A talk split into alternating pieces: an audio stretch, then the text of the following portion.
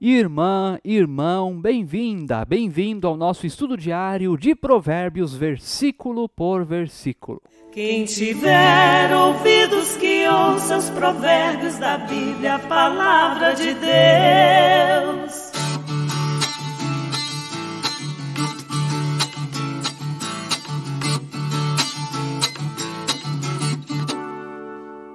Que alegria em ter a sua companhia aqui no canal do YouTube da Paróquia Evangélica de Confissão Luterana Ferrabras. Inscreva-se no canal, ative o sininho, deixe o seu like, deixe aí também o seu comentário, o seu nome, a cidade de onde você está falando, o seu amém, aquilo que você quiser escrever, aquilo que Deus colocar no seu coração um comentário sobre o que vamos aprender hoje, você que sabe. E bem-vinda, bem-vindo você também que escuta através da plataforma Spotify. Estamos em sintonia com o seu coração. Vamos ao nosso versículo de hoje. Provérbios, capítulo 3, verso 14. Porque o lucro que a sabedoria dá é melhor do que o lucro da prata, e a sua renda é melhor do que o ouro mais fino. Querido irmão, querida irmã, você quer ser rico, mas muito rico mesmo, em abundância de riqueza? Sabedoria. Sabedoria é tesouro. Sabedoria é riqueza, mais do que qualquer riqueza que, riqueza que você tem. Você pode ser uma das pessoas bilionárias, trilionárias, uma das mais ricas do mundo, do país, da cidade. Se você não tem sabedoria, é pobre. É pobre.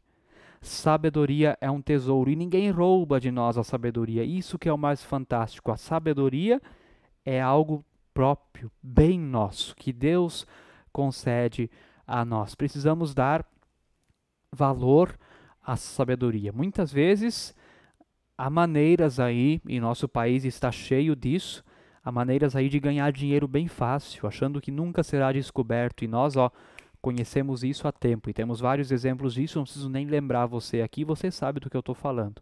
Mas não só nas, nas instâncias maiores, também nas men menores isso acontece. E acha-se que são os tais porque possam, podem passar a perna no povo e em outras pessoas e adquirirem bens e riquezas. Não. São mais pobres do que imaginam. Mais pobres do que imaginam.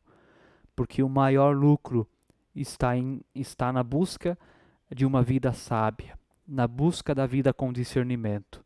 Essa é a riqueza. Essa é a riqueza.